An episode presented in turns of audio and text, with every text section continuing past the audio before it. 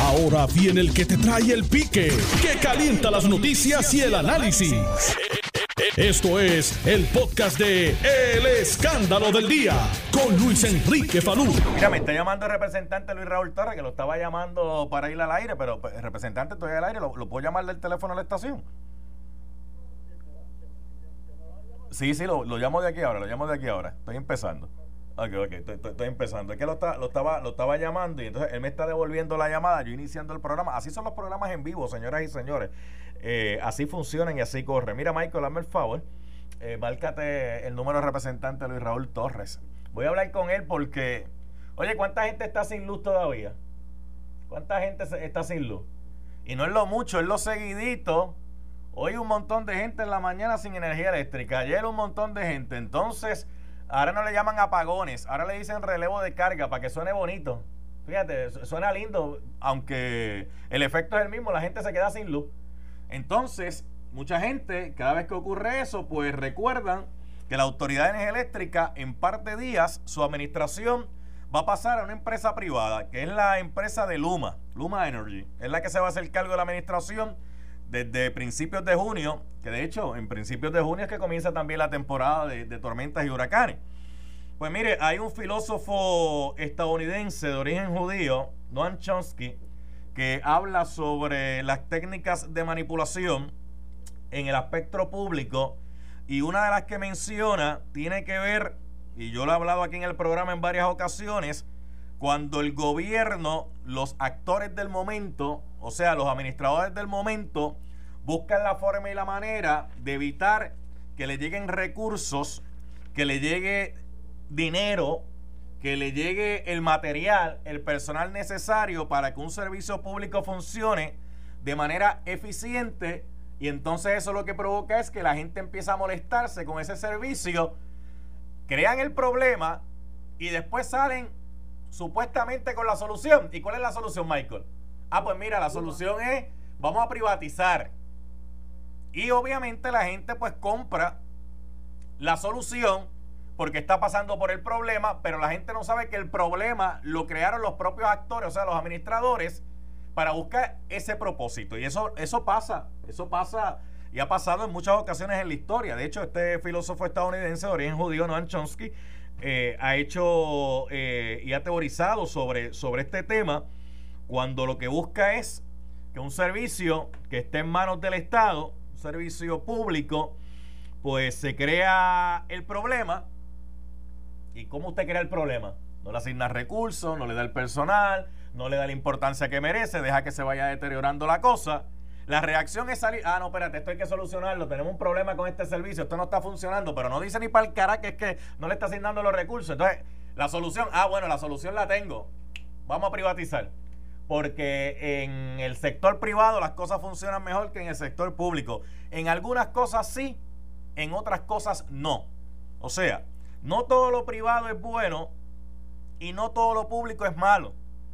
Hay que hacer una balanza. Pero espere, le, le dije que el representante Luis Raúl Torres me estaba llamando. Representante, saludos, buenas tardes. Muy buenas tardes, Falú, a ti y al público que nos escucha a través de Notibuno. Bueno, usted insiste en que cuelguen al designado secretario de Estado, Larry Seilhammer, porque aquí no han querido este posponer la entrada de Luma Energy a la Autoridad Eléctrica. ¿Qué tiene que ver Dinga con Mandinga?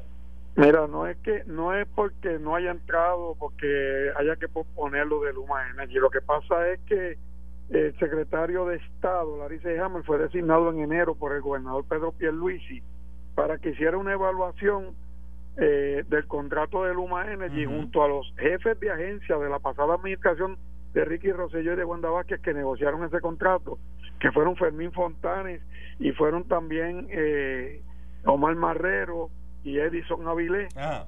eh, y el ingeniero eh, Ralph Craig, que es el presidente de la Junta de Gobierno de la Autoridad de Energía Eléctrica. Y todos ellos negociaron ese contrato, un contrato que es leonino, que es malo para el pueblo de Puerto Rico porque solamente beneficia a Luma Energy, no beneficia en nada al pueblo de Puerto Rico. Luma Energy no pone un solo centavo aquí.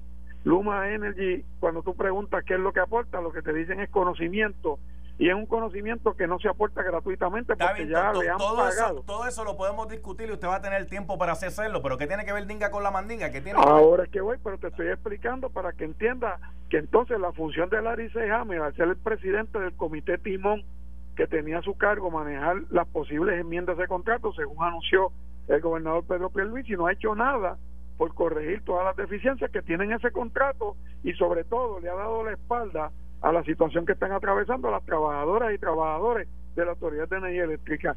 Y cuando vino ante la vista pública, que yo lo cité, ¿cómo yo voy a dar mi voto a un funcionario que dice que no conoce las cosas que se le preguntaban, que dice que él no puede ser mediador eh, en la situación, que dice que él no tiene nada que recomendar para cambiar en ese contrato? Pues ante esa situación mi voto que iba a ser a su favor cambió a que es un voto en contra y a que yo le estuviera pidiendo consecuentemente al presidente de la Cámara y a los miembros de la delegación del Partido Popular que colguemos su nombramiento. Que cuelguen ese nombramiento. Definitivamente. O sea, para, usted, Larissa Elhammer, no tiene los quilates como para ser secretario de Estado de Puerto Rico. No tiene el carácter que se necesitaría de una persona que se puede convertir varias veces en gobernador interino y que Dios le dé mucha salud y bendiciones a Pedro Pierluisi. Si a, él le, a Pedro Pierluisi le pasara algo se puede convertir si lo confirmáramos el secretario de Estado en gobernador pero, pero eso no es un tipo de chantaje. No, no, no es ningún tipo de chantaje. Es una cuestión de evaluación y de aquilatar si la persona tiene el carácter o no para ocupar ese cargo. Y desde mi punto de vista eh, en el desempeño que ha tenido o sea, como si presidente tú, no, de ese comité si tú no haces lo que, yo espero que tú hagas yo te cuelgo bueno, lo que pasa es que, mira, lo que pasa no es que yo, no es lo que yo quiero que tú hagas, es la acción. Si él hubiese dicho en esa vista pública, mire, yo voy a hablar con el gobernador para que se aquilaten esas enmiendas, voy a asegurarme que esos empleados de la Autoridad de Energía Eléctrica no se les viole ninguno de sus derechos adquiridos voy a, darle cumplimiento a eso, voy a examinar lo que ustedes han descubierto en estas vistas públicas, voy a examinar lo que está recomendando la Cámara de Comercio, voy a examinar lo que está recomendando el Colegio de Ingenieros de Puerto Rico, voy a examinar lo que está recomendando el Centro para la Nueva Economía, todos ellos que favorecen la privatización, pero que dijeron ante las vistas públicas que el contrato como está no le sirve a los mejores intereses de la política energética para nuestro país el gobernador ha estado planteando de que, pues mire, ese fue el contrato, eso fue lo que se firmó. De hecho, la Junta de Supervisión Fiscal también ha planteado y ha estado defendiendo ese contrato y eso va a entrar en vigor ya mismito. Eh, el doble eh, discurso, el discurso gobernador.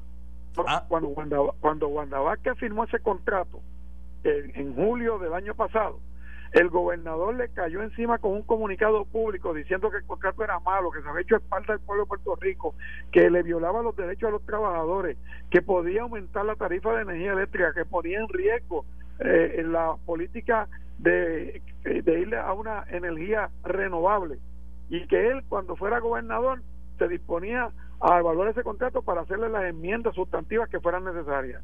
Y después le envió una carta en octubre del año pasado a la UTIEL diciéndole lo mismo. Y ahora dice que el contrato va como está. Doble discurso. Mire, esto que estamos viviendo estos últimos días con los apagones, no es lo mucho lo seguidito, que la autoridad quiere llamar como relevo de carga eh, y la tardanza que a veces tienen en restablecer el servicio, ¿usted cree que, eso es casualidad o eso es causalidad? O, causalidad, causalidad. Y te escuché diciendo lo que tú traíste de esta persona que decía que, ¿verdad que sí? Y te escuché bien clarito cuando lo explicaba, muy bien, porque parecía que estaba explicando lo que está pasando la autoridad. Desde el 2017, cuando el gobierno decidió que había que privatizar o hacer una alianza público-privada para una transformación de la Autoridad de Energía Eléctrica bajo el gobierno de Ricardo Rosselló. ¿Tú sabes lo que empezaron a hacer, Falu? Dejaron de comprar equipos, dejaron de comprar camiones, dejaron de eh, reclutar personas para las brigadas de poda y mantenimiento de las líneas, dejaron de adiestrar a los sedadores para ahorrar 300 millones de dólares que ahora van a pasar a las cuentas de Luma Energy. ¿Tú puedes creer eso? Entonces no había dinero para atender el sistema, para decir que el sistema estaba mal, que estaba colapsando, que no funcionaba, que no servía.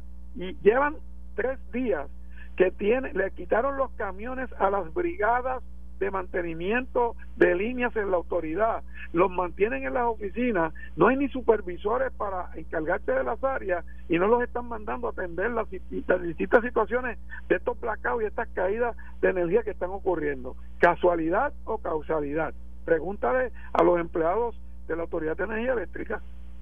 Pero si le pregunto a la gente en la calle que posiblemente no sepa eso que hemos estado dialogando, digan, mira, esto es un problema, esto es un tostón, esto no funciona, pues mira, vamos a probar con otra cosa. Ahora le pregunto. Entonces, te, voy a preguntar. Te voy, te, voy a antes, que me haga la pregunta, déjeme, preguntarle yo. Vamos a hacer este escenario. Vamos a suponer que Luma entra en la administración de la autoridad eléctrica. El día primero. Oh, exacto, el día, primero. Y empiezan a correr eh, la, autoridad. Y la autoridad empieza a seguir fallando porque esos problemas que tiene la autoridad no se resuelven de hoy para mañana. Este, yo, yo ciudadano, Michael, Michael, ¿puede coger el cable de, de la casa y enchufarlo a otra compañía para que le dé el servicio? No, no, no. O sea, que aquí lo que estamos haciendo es pasando un monopolio público, a un monopolio privado. Con una gran diferencia de los dos monopolios. El monopolio público no está detrás de las ganancias, está detrás del servicio. Y el monopolio privado está detrás de las ganancias, Falu. De lo que puede ganar para, para, para su compañía. Y tú sabes, la gente dice, ah, no, pero es que el contrato de Luma es uno fijo de 105 millones. No, si Luma cumple con unas métricas que ellos mismos hicieron, pueden ganar 20 millones adicionales anualmente. Además, vienen detrás de los 10 mil millones que ya tienen de fondos de FEMA para el restablecimiento del sistema eléctrico de Puerto Rico y la, la, reforma y la reconstrucción de ese sistema. Eh, y van a contratar a sus compañías matrices para llevarse ese dinero que ya las están contratando, ya se le ha pagado a Luma 101 millones de dólares sin mover un solo cable en Puerto Rico, sin reparar una sola torre de transmisión, sin hacer nada, solamente que montar su negocio y ya le han facturado por montar su negocio y hacer los estudios pertinentes para hacerse cargo del sistema, le han pagado un millón de dólares a esa compañía.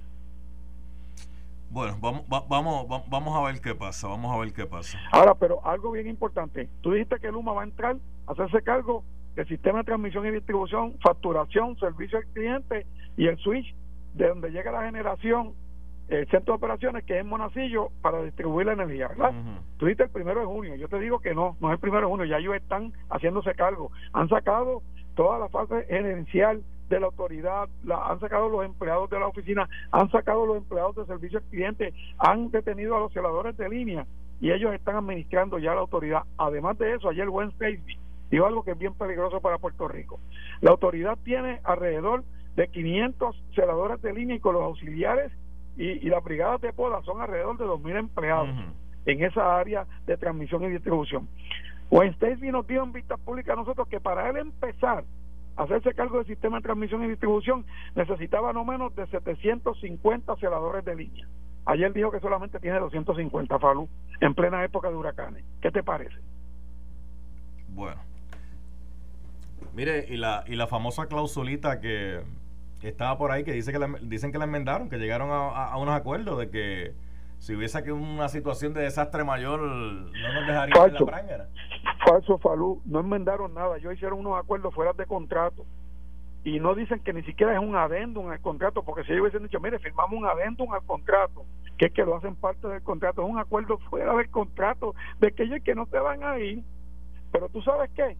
Que yo descubrí que Cuanta Energy una de las dos compañías matrices de Luma, porque Luma no existe. Luma es Cuanta y es ARCO. Cuanta que está en Texas y ARCO que está en Canadá. Eso es lo que es Luma. fue una sociedad que, hicieron para crear Luma. Mira, Cuanta, Cuanta eh, tenía un contrato similar al que están haciendo aquí en Perú con el gobierno de Perú y en septiembre del año pasado por una situación climática dejaron el servicio abandonado y se fueron y ahora mismo tienen un pleito con el gobierno de Perú. Te invito a que lo busques en la internet. Y si no, yo te envío el documento que lo tengo. Representante. Sí. Luis Raúl Torres. Dígame usted. ¿Cuánto falta para el primero de junio? Aproximadamente unos días, salud. Pero sabes que hay varias demandas en los tribunales. Hay una en el Tribunal Federal de la UTIEL y de los retirados de la Autoridad de Energía Eléctrica pidiéndole a la web SUEN que declare un interdicto para paralizar todo este proceso hasta que ella pueda ver la demanda en su fondo que pide que se anule el contrato por todas las irregularidades y por todas las leyes que se están violando. Hay otro pleito que se, se, se, llevó a los tribunales estatales en el día de ayer por los empleados gerenciales de la autoridad por las violaciones que están cometiendo sus derechos adquiridos y a las leyes, a la ley 8 del plan de movilidad, a la ley 120 y a otras leyes que le aplican, que los protegen y que no le están dando cumplimiento. Y eso está por verse si tanto en el tribunal local como en el federal, algunos de estos jueces determina que hay que paralizar todo el proceso hasta que se pueden atender los planteamientos legales que se están haciendo. Si me falla la luz, si me falla la luz, después del primero de junio que entre Luma a atender, ¿yo me puedo cambiar de compañía? No, es un monopolio, Falú. O sea, yo no me, yo no me puedo mover para otra compañía de energía eléctrica. puede hacer algo puedes poner placas solares en tu casa o una buena planta dice. Lo que pasa es que poner placas solares en la casa, eso conlleva una inversión eh, que la gente la está haciendo de manera inteligente, pero entonces el gobierno eh, busca, exacto, el gobierno busca meterle impuestos a eso para evitar para evitar que la, gente se mira, salud, el gobierno y la Junta de Control Fiscal por eso para evitar para evitar que la gente se dé baja de la autoridad, porque si se dé baja de la autoridad, ¿a quién le venden el servicio? Por un lado. salud, solamente te voy a decir una, una gran máxima norteamericana que dice follow the money. Follow the money. Eso por un lado. Eso, eso por un lado. Y por otro lado, ¿a quién se le reclama? A Luma, a Wednesday Lo que pasa. Y, y, y, y, el que lo vaya, el que vaya a llamar, tiene que saber inglés porque allí la mayoría de esos funcionarios no hablan español más allá del idioma, la realidad es que una empresa privada no tiene el mismo peso de respuesta que el gobierno. Mira, Falú, Falú, cada vez que se va a la luz un sector de mi distrito, Yo, te, yo te puedo enseñar los mensajes que yo recibo de la gente pidiéndome que intervenga, que llame a los autoridad. No, a mí me, llegan, a mí, a mí me, llegan también. Me mandan hasta los números de querella y yo podía llamar al director de servicio al cliente de la autoridad o podía llamar al propio director Efran Paredes o a quien fuera al director regional de, del área de San Juan o al hermano de Víctor Pared que, que era ayudante del director de operaciones y, trataba de resolver la situación. Ahora cuando me llamen, ¿a quién yo voy a llamar en Luma? Pues no, pues no, no, pues no sé. ¿A, a quién usted irá a llamar? Por eso no sabemos, porque ni, ellos ni siquiera han presentado un plan de decir, mire, este es el teléfono de servicio al cliente, aquí es que lo van a atender, esta es la, persona que usted va a llamar, este es el director de servicio al cliente, o esta es la directora, o, este es el portavoz del autor de, de Luma. No le han dado, no, no le han querido dar ni cara a los medios. Ayer hicieron una cosa controlada allí con, con eh, Larry Sehame que se prestó para, para esa farsa de decir que estaban haciendo que un acuerdo fuera del contrato, que no enmienda el contrato, pero que es un acuerdo para que ellos no se vayan. Y, y a la misma vez para decir que tienen, decían que tenían todos los empleados necesarios ellos dijeron que tienen 250 celadores. Dios nos proteja de una tormenta tropical o, o una tormenta de esta panadera, más allá de un huracán grande que nos coja como María, porque esta gente no va a poder manejar ese sistema. ¿Y qué hacemos? ¿A quién le echamos la, a quién le echamos la culpa, Jaramillo? a Pedro Pierluisi y su terquedad de no atender esta situación habiendo pospuesto el contrato porque nosotros aprobamos una legislación para posponer la vigencia del contrato a enero y que se pudieran atender todas estas situaciones que han creado crisis en el sistema de transmisión y distribución de energía y con los empleados de la autoridad. Fíjese que la, gente a veces da explicaciones que ni, que ni el mismo gobierno ha dado, porque usted sabe que la gente en sus teorías, pues cada uno pues hace una opinión. Y el problema no es que cada uno haga una opinión, cada cual puede tener una opinión de una cosa, no necesariamente eso significa que esa opinión esté correcta.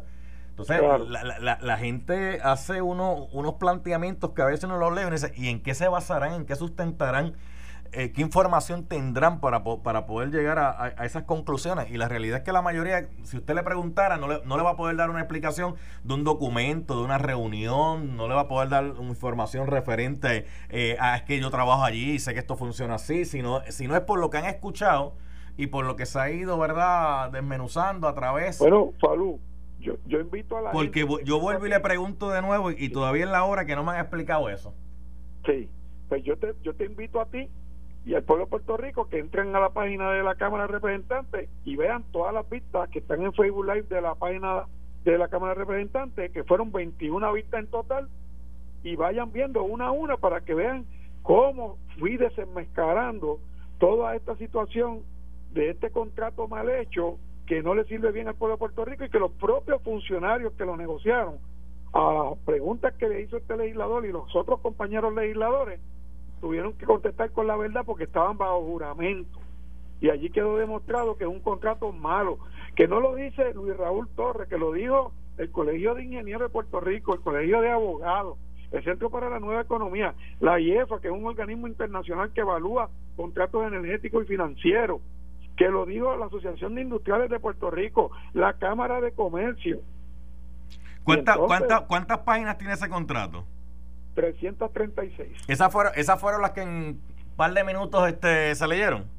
Bueno, las dos juntas, la de la, la alianza público-privada que dirige Fermín Fontana y la que preside el ingeniero eh, Ralph Craig de la Junta de Gobierno de la Autoridad, las dos juntas eh, leyeron ese contrato y lo aprobaron en 43 minutos. En 43 minutos aprobaron ese contrato.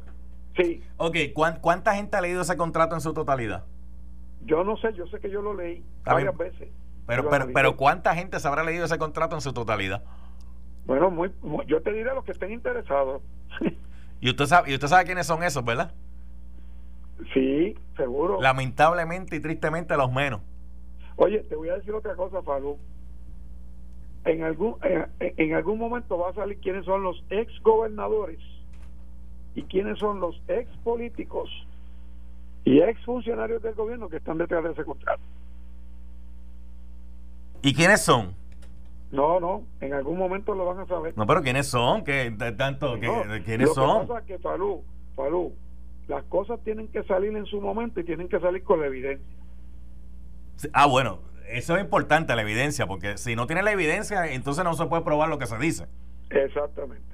O sea, uno puede tener una idea de algo, pero necesita la evidencia para poder probar y, sustentar. yo, no te estoy, yo, no te estoy, hablando de ideas, ¿sabes? Yo te estoy hablando de lo que sé. Ok, pero de, lo que sabe porque le han dicho. No, porque hemos investigado, Farú. Yo llevo dos meses investigando todo esto. Por eso, pero en una, pero en una, en, una investigación usted, usted recoge lo que le dicen y usted y usted corrobora. veo documentos, por, por, eso, pero en una investigación usted recoge lo que le dicen y corrobora. Y no es el 6, no es el 6, es también evaluar documentos y ver los documentos y ver la prueba. Por eso te hablo de prueba. Por eso le digo, y como usted dice que ya tiene esa prueba, tiene esa evidencia, ¿quiénes son los que están detrás? Cuando llegue el momento que culminemos el proceso, saldrá a la luz pública. Porque el problema es que aquí pasan los procesos, todo el mundo dice, ah, vamos a presentar, pasan los procesos y nunca pasa nada. No, Salud, que yo no he terminado. ¿Tú sabes por qué? Porque mientras nosotros estamos hablando de Luma y de la transmisión y distribución, que no solamente le están pasando la, transmisión y distribución, le están pasando facturación a los clientes, le están pasando servicio al cliente, le están pasando el centro de operaciones de Monacillo, que es donde llega la producción de energía. Sí, donde está el billete, donde está el billete. Exacto y, y, le están pasando la compra del combustible. Ellos son los que van a comprar el combustible ahora, con los chavos de la autoridad, ¿ok? O sea, ellos deciden a quién le compran el combustible y cuánto se lo pagan. Entonces, voy a ir más lejos. Mientras esto está pasando, ya ellos están privatizando la parte de generación, las plantas de generación de la autoridad. Ya están en una propuesta de siete compañías a espaldas del pueblo de Puerto Rico, a oscura. Y ya yo empecé a investigar esa parte también. Y por todo lo antes expuesto por usted, hay que colgar a Larry Selhammer por eso. Bueno, yo estoy en contra de ese nombramiento por su desempeño en no atender todas estas situaciones, siendo el presidente del comité Timón, que se supone que el gobernador nombró para atender la implantación del contrato de Luma y posibles enmiendas. Mira, yo le dije a él que él le había tomado el, pelo al pueblo de Puerto Rico. ¿Quién? Y a los, y a los, y a los trabajadores de la de la Autoridad de Energía Eléctrica y a los legisladores, porque él le mandó carta a, las uniones de la autoridad pidiéndole que le llevaran enmiendas y después se reunió con ellos y ahora resulta que no le han hecho ni una sola enmienda al contrato. Explícame. Ay, ¿qué pasa? Gracias, representante. Que pase buenas tardes. Igual, por esta oportunidad, Falú. representante. representante Luis Roberto. Mira, ¿está Jorge ahí?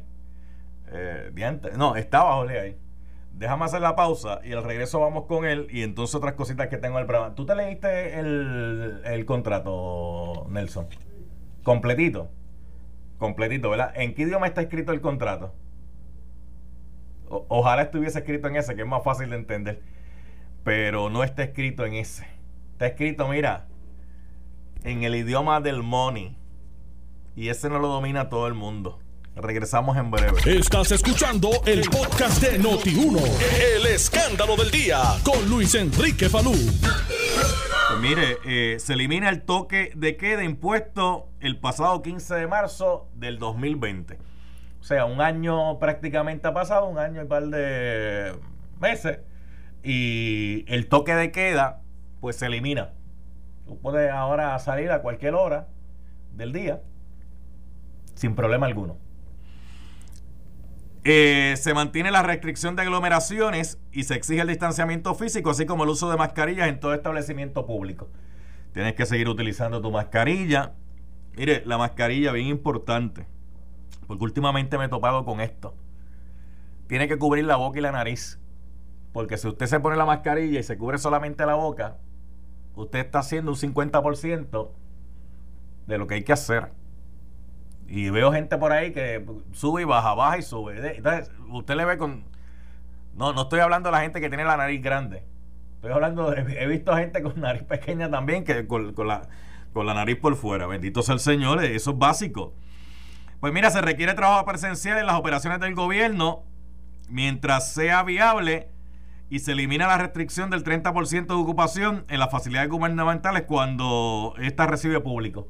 O sea que tienen que presentarse ahora todos los empleados a trabajar a el lugar, oficina de gobierno establecida con esos propósitos. O sea, el trabajo, el trabajo remoto, el que estuviese haciendo trabajo remoto, pues eh, no lo va a poder seguir haciendo, va a tener que presentarse a su área, a su área de trabajo.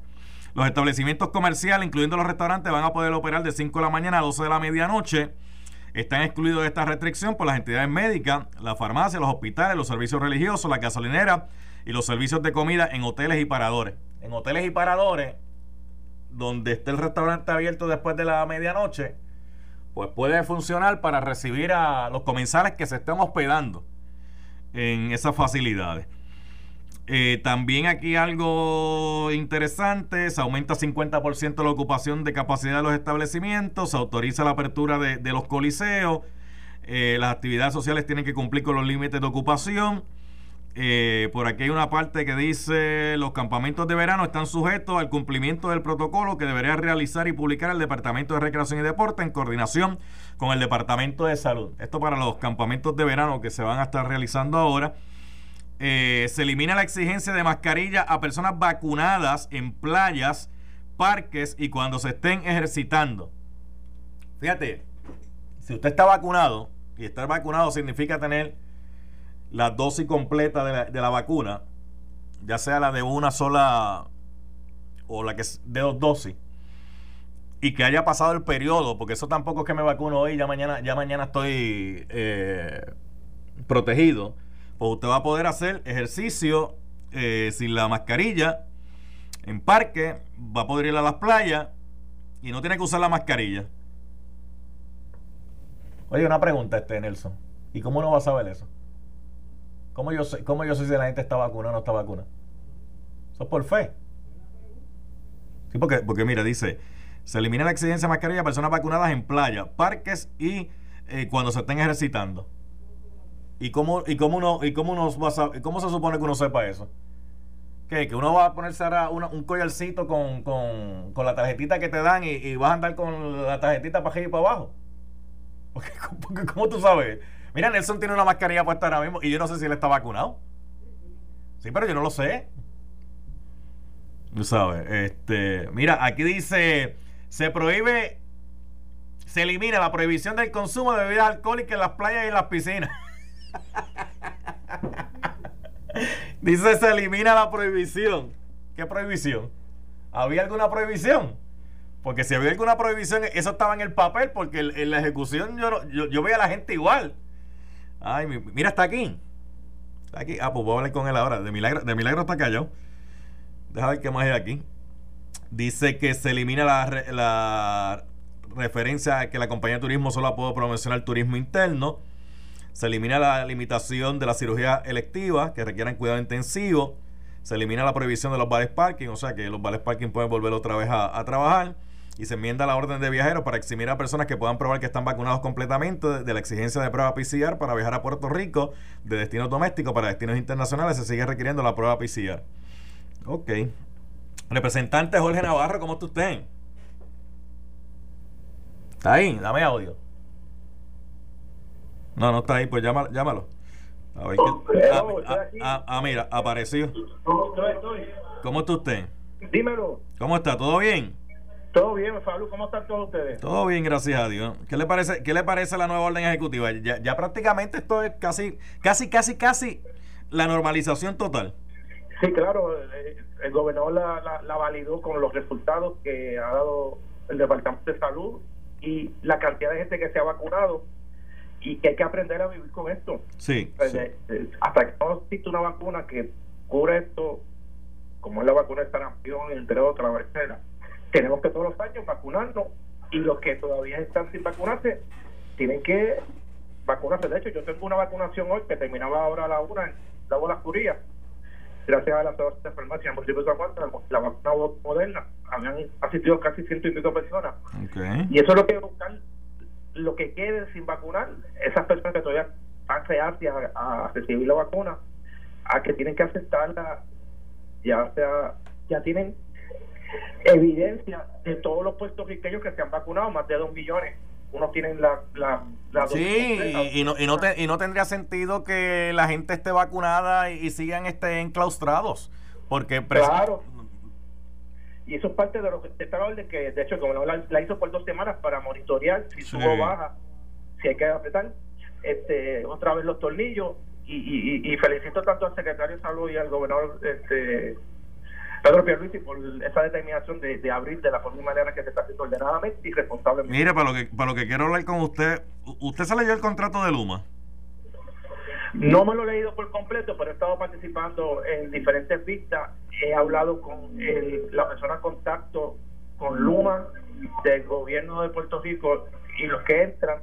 Y muchas de las interrogantes que escuchó ahorita Luis Raúl se están atendiendo en el caminar. O sea, no hay que cancelar un contrato si se pueden atender de buena fe de parte de la compañía, que es la que está entrando ahora, para clarificar todas esas interrogantes que tienen los compañeros en, la Cámara y no atrasar un contrato que ya está adjudicado tanto por la Junta, por la misma juez del Tribunal Fe- de Quiebra, y que traería para Puerto Rico algo tan, tan doloroso a la hora de tú hacer contrato o ofrecer a Puerto Rico a cualquier inversionista porque no cumples con lo que tú estipulas en contrato. Ese, es- contrato es bueno para Puerto Rico.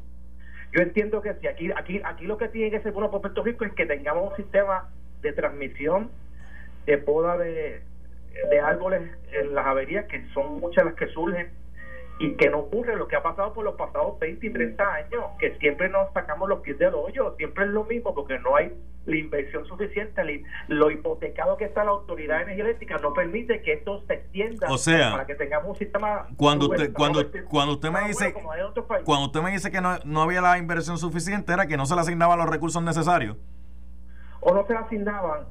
Y estamos hablando de diferentes administraciones, Ujú. como dice Colorado, sino que utilizaban los recursos en cosas que no iban a la médula, a el sistema de transmisión, la cablería, la distribución, eh, eh, lo que ocurre cuando hay huracanes, el empezar a soterrar toda la cablería que se puede trabajar en conjunto con, con, con la ingeniería. con. Mire, una, una pregunta, representante, una pregunta. ¿A- a- ¿Alguna vez usted le dio una carta de recomendación a alguien para trabajar en la autoridad? Si te digo que no, creo que sí, y la puedo contar con los dedos de la mano, pero fueron bien pocas. Eso es bien difícil entrar a la área, que sea con carta. La, las mismas uniones establecen que si hay unas vacantes, sean los familiares los que puedan entrar, sea, que del saque, para tú lograr que entre alguien a la autoridad, tiene que ser o un puesto de confianza, pero puestos así regulares, que Mm. son permanentes, son bien difíciles que entren y las que personas puedan solicitar, porque son tanto las puertas que hay que abrir para que tú puedas entrar por motu propio. Y, y- y- y usted daba, y usted daba, car- usted daba cartas a, a personas para que pudieran buscar trabajo allí. Creo que, creo que tuve que haber dado una que otra. O sea, sé que no, si tuve que haber dado una que otra. Si se concretó o no se concretó, este, eh, descono- desconozco. Pero sí tuve que haber dado una carta. Qué cosas, ¿no? ¿Verdad? Pero lo importante es que aquí se, se está cumpliendo con lo que se le ofreció al pueblo en la- las elecciones, de que se iba a cambiar, de que se iba a privatizar el sistema eléctrico, como todos. Los cambios traen resistencia. Y aquí una de las resistencias ha sido la Unión, la UTIER, que no ha querido validarse, como le hizo la UTICE a nivel de las regulaciones de los Estados Unidos. Tienen que abrir los libros y eso es, la- eso es lo que está ocurriendo, que los mismos empleados o la misma UCIEL le, le, ha cuestionado a ellos a que no acepten las ofertas, a que no vayan a las entrevistas y que se queden sin hacer nada. Y como el contrato establecía que para el primero de mayo había que tener ya la distribución de quién se quedaba y quién no, y los que no se quedaban había que distribuirlos en las diferentes agencias, se hizo porque no había la petición del empleado. Ahora, y fue parte de lo que yo he hablado con, con la gente de Luma o los contactos que hay de Luma con el gobierno, que lo que se cambió o empleados que se asignaron a algunas agencias, hay que ver ese nombramiento, porque hay nombramientos que no van a tono con la capacidad del empleado. O sea, un celador, tú no puedes tenerlo de guardia de seguridad. Eso se va a estar cambiando ahora y ponerlo en sitios que de verdad sean efectivos y que mejoren la calidad. ¿Dónde debe estar un, ¿dónde debe estar un celador? Bueno, si va por una agencia del gobierno, pues algo que tenga que ver con el sistema eléctrico de la agencia X. Por ejemplo, si va al Departamento de Recreación de Deportes, pues que esté en la división que con todas las luminarias de los parques de pelota, por darte un ejemplo. Cosas como esas, como no se pidieron por adelantado. Pero eso es lo que hace la, eso, lo, eso, lo, que quería, eso es lo que hace la autoridad. ¿Cómo? Eso es lo que hace la autoridad. Claro, pero el Departamento de Recreación y Deportes, por darte un ejemplo, tiene su brigada específica para los, para las luminarias de los postes. Ahí no entra la autoridad, tiene que entrar o un ente privado o el mismo Departamento de Recreación y Deportes con su brigada. Te doy ese ejemplo de lo que estaba ocurriendo, que como el empleado no solicitó su plaza o acomodo que él, quería, lo dejó a, la dispensa del ente gubernamental, lo distribuyeron y esa distribución no va a, tono con la capacidad y la experiencia de ese empleado. Y eso es lo que se va a arreglar ahora. Ah, eso se va a arreglar ahora. Bueno, se está arreglando en, cada empleado que se, que se que levanta la voz de alerta porque no me gusta donde me transfirieron algo, pues se está buscando su acomodo, porque no es a la trágala no es a, no es a beneficio del del gobierno, es a la satisfacción del empleado. ¿Cómo así? A tono, que se sienta acorde, si quiere estar en el puesto, en, en, en, el fondo, dependiendo de la agencia que él eh, pueda determinar. Y eso es lo que se está trabajando ahora con esas transferencias que se hicieron de puestos a agencias que no van a tono, que el empleado que se les asignó no está acorde con la Mira, Nelson, ¿cuántos empleados transfirieron de la autoridad para la legislatura? ¿Para que, para que sean legisladores? ¿Cuántos? No, ¿qué, qué pasó? No, no, no, que no que estamos transfiriendo, pues, pues, vamos, vamos a transferir dos o tres para que sean legisladores. A lo, a, pues a, lo mejor legislan lo que hay que legislar. Los legisladores tienen que ir a una elección, eso no es así, pero tranquilo. Si, si quieren venir uno para acá, que venga, pero tienen que pasar por un proceso de, de votación y. Proceso de votación. como, como lo, lo hacen todos los legisladores. Proceso de votación. Proceso de votación. En ese proceso de votación, ¿quién ganó las elecciones? Ahora la ganó Pedro Pierluisi. E, eso fue la gobernación. ¿Cuál tú estás hablando? ¿La de la, elección especial de los delegados? La, elección, la elección especial de los delegados. Que una ley de Puerto, que una ley de Puerto Rico dice que va a enviar unos delegados. Ahora que usted me dice eso, ahora que usted me dice eso, ¿usted me podría mencionar alguna ley federal, federal, que reconozca delegados de Puerto Rico? No hay una ley federal, pero claro, claro que sí. Han utilizado, han utilizado lo que. Pues, pero, pero, pero, pero, escucha mi pregunta antes de responderla. Ah, la comisión Claro, claro que hay una ley federal que reconoce delegados al territorio. ¿Se fue? Jennifer González, pero cuando hay un mandato del pueblo, como fue la ley, no, los estados eh, utilizaban diferentes estrategias para que el Congreso y el Senado Federal aprobaran un proyecto de admisión llamado se fue, se fue, yo no sé dónde está metido, se fue. Ahora, sí. ¿me escucha? ¿Dónde, está? Ahora, enviamos dos representantes al Senado y cuatro a, a, la Cámara para que cabildeen y que tanto Cámara Federal y Senado aprueben un proyecto de admisión de Puerto Rico como lo han hecho otros estados. El, el, el, el, Congreso de los Estados Unidos, con esta, de hecho, hablando del Congreso de Estados Unidos, aprobaron en la Cámara de Representantes eh, que una comisión investigue lo que ocurrió el 6 de enero allá en, en los Estados Unidos con la escaramuza que se formó en el Capitolio. Que después de esa escaramuza entrar al Capitolio allí, aquello es dificilísimo, una cosa increíble, pero bueno, este que usted sepa, que usted sepa, eh, que usted sepa, ¿están obligados allí este, a recibirlo?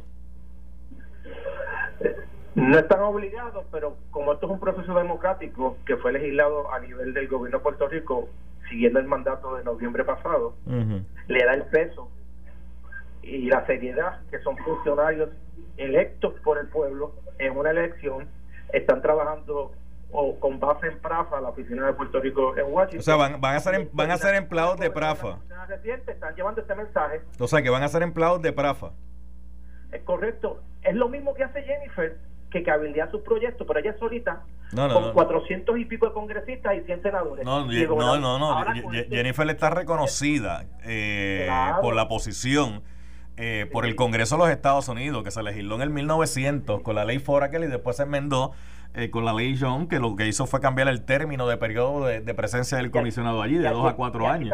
y aquí están reconocidos con la ley que se legisló aquí en Puerto Rico, que, que ya el primero de julio juramentan como sus delegados autorizados por el gobierno a cabildear lo que han hecho los demás estados.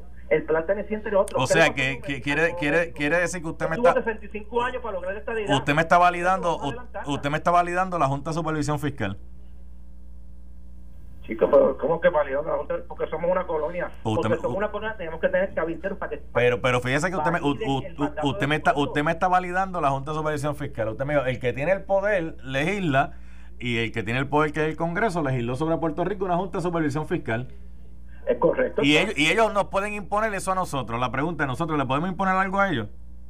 No, porque lo que nosotros estamos llevando son unos delegados que van a estar tocando la puerta de esos senadores y representantes con los estafes, con los mismos congresistas o senadores para que se les explique el proyecto que ha radicado Jennifer González y que tanto la Cámara y el Senado Federal aprueben ese proyecto y sea el pueblo que determine sí o no si los admiten o no, ya hubo un mandato este, Falú el pasado noviembre, ese, ese voto vale igual que el que sacó el popular en la Cámara y el Senado de Rico, que son mayoría, los candidatos de Victoria Ciudadana y los demás partidos emergentes que salieron. Entonces, el voto estadista no vale, que fue, que fue, que fue eh, eh, la opción que más votos sacó en, todas las posiciones. Hay que validarlo. Y Pedro Pierluisi está haciendo valer ese mandato. La diferencia entre los populares y otro que cuando ganaban los referendos no hacían nada ganaba el ELA y se acostaban a dormir. Aquí ganó la estadidad. Ganaba, ganaba el ELA y se acostaban a dormir. Presidente demócrata, gobernador demócrata, Cámara y Senado demócrata, y estamos trabajando ahora para que se valide el resultado con un puesto que, que, valide Senado y, Cámara Federal de admisión para Puerto Rico como Estado. Tal de Jennifer, y es lo que estamos trabajando ahora. Mira, vámonos, vámonos ya, si yo me, yo me envolví aquí. este Mire, representante, hablamos más adelante. Hablamos más adelante cuando, la vez que tú quieras. Cuídese, cuídese. Eh, me envolví aquí este y viene ante la justicia ahora, ¿verdad? este José Capó, Felina Mercado y viene el licenciado Eddie López. Ah, pues vamos allá para ir como Dios manda. Nos vemos, cuídense.